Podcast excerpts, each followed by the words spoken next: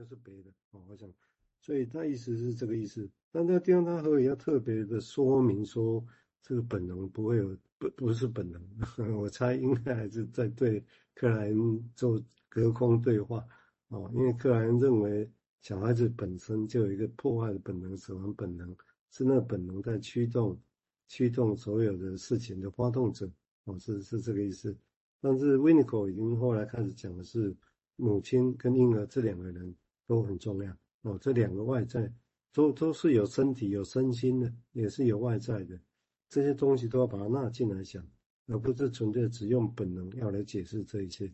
我我个人也蛮同意的，因为事情都要本能去哦，很干净，这个理论很干净，但是其实是有点有时候容易简化，很容易简化。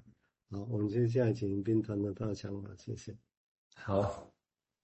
呃，顺着这个整理哦，就突然冒出一个想法，那个恨这件事情哦，因为就像用医师讲的，这个恨其实还蛮复杂的哈。一般跟我们想象那个恨可能不太一样，但是可能有一些是一样的哈。那这个一样跟不一样的部分，如果放到维尼口的概念来想的话，我突然想说，那个会不会是一种，就是所谓的呃无能为力的一种状态啊？就是说他讲。Good enough mother，妈妈够好或恰恰好的这件事情，就是说，总是没有办法一直满足婴儿的需求的意思啊。那这个部分其实产生了一种呃，有一个很细致的过程哦。我们在谈那个课题相关，然后课题使用的过程。不过我要提的是那个那种我没有办法跟着我期待的阶段往前进的这种这种遗憾。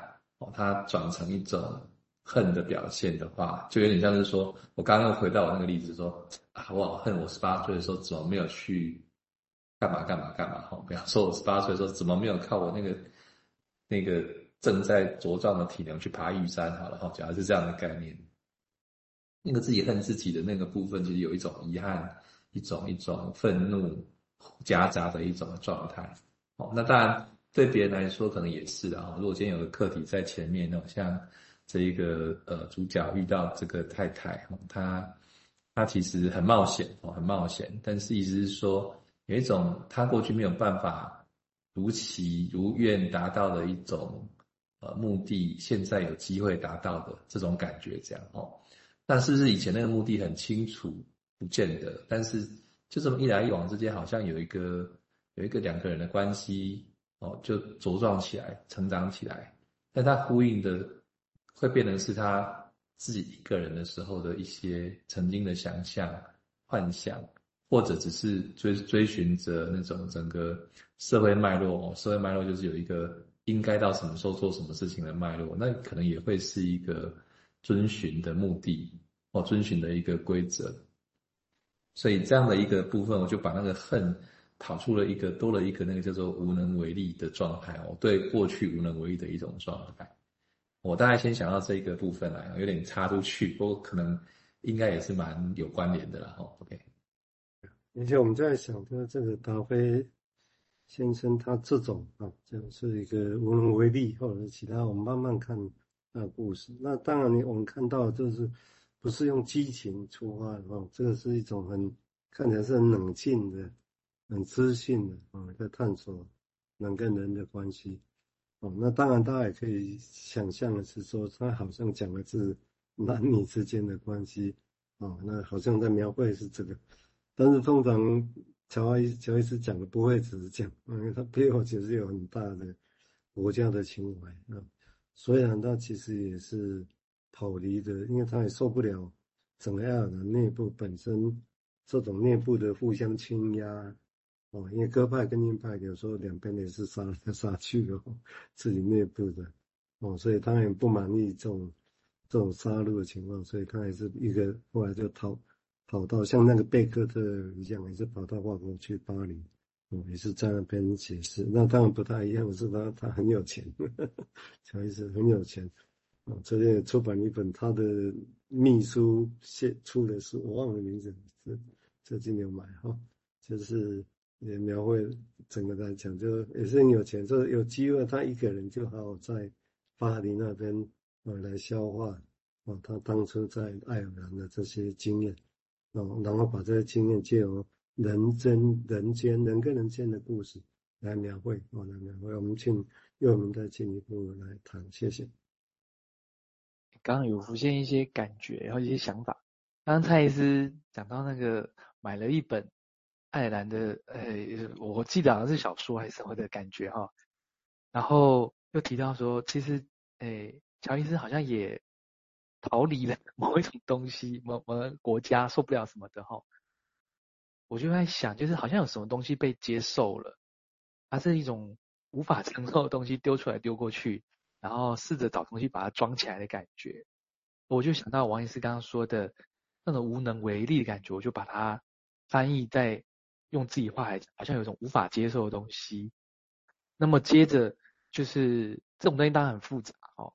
接着可能这些东西也会在用别的方式去容纳啊，但是又容纳不来。比方说两人关系这样哦。那么接着也看这两人关系的复杂哦。那接着达菲先生呢，他经常造访希尼可太太在都柏林郊外的小别墅。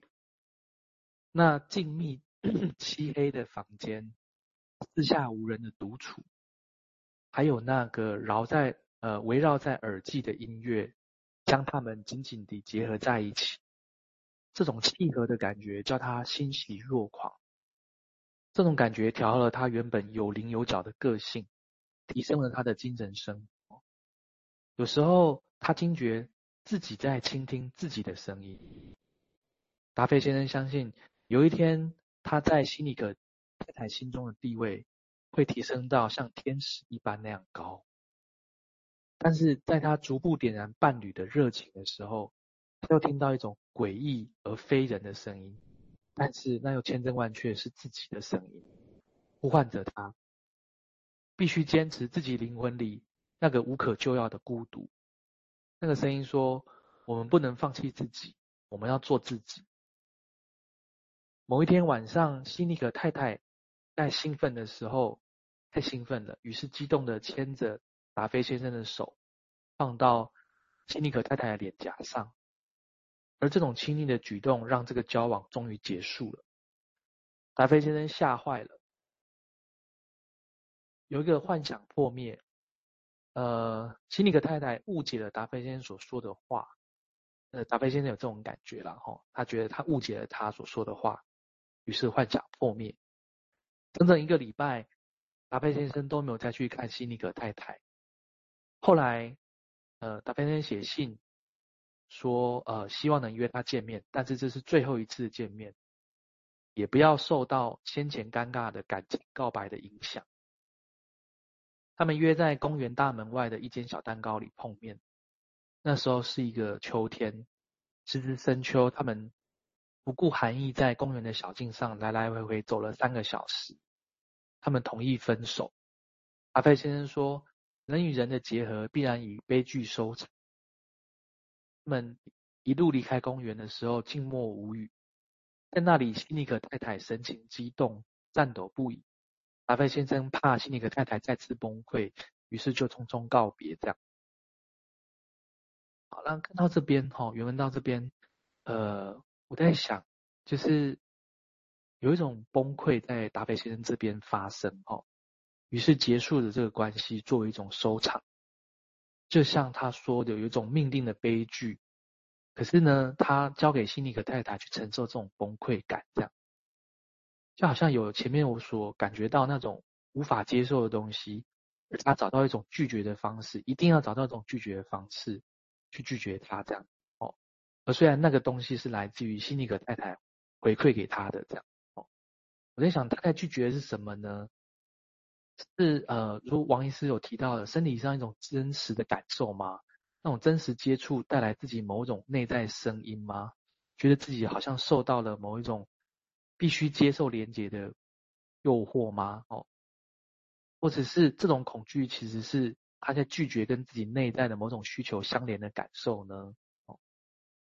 如果接受了母亲靠近和反馈给自己的部分，会不会让自己害怕的是某一种好像我自己在背叛自己的感受呢？这样子，好，那我就先想到这里。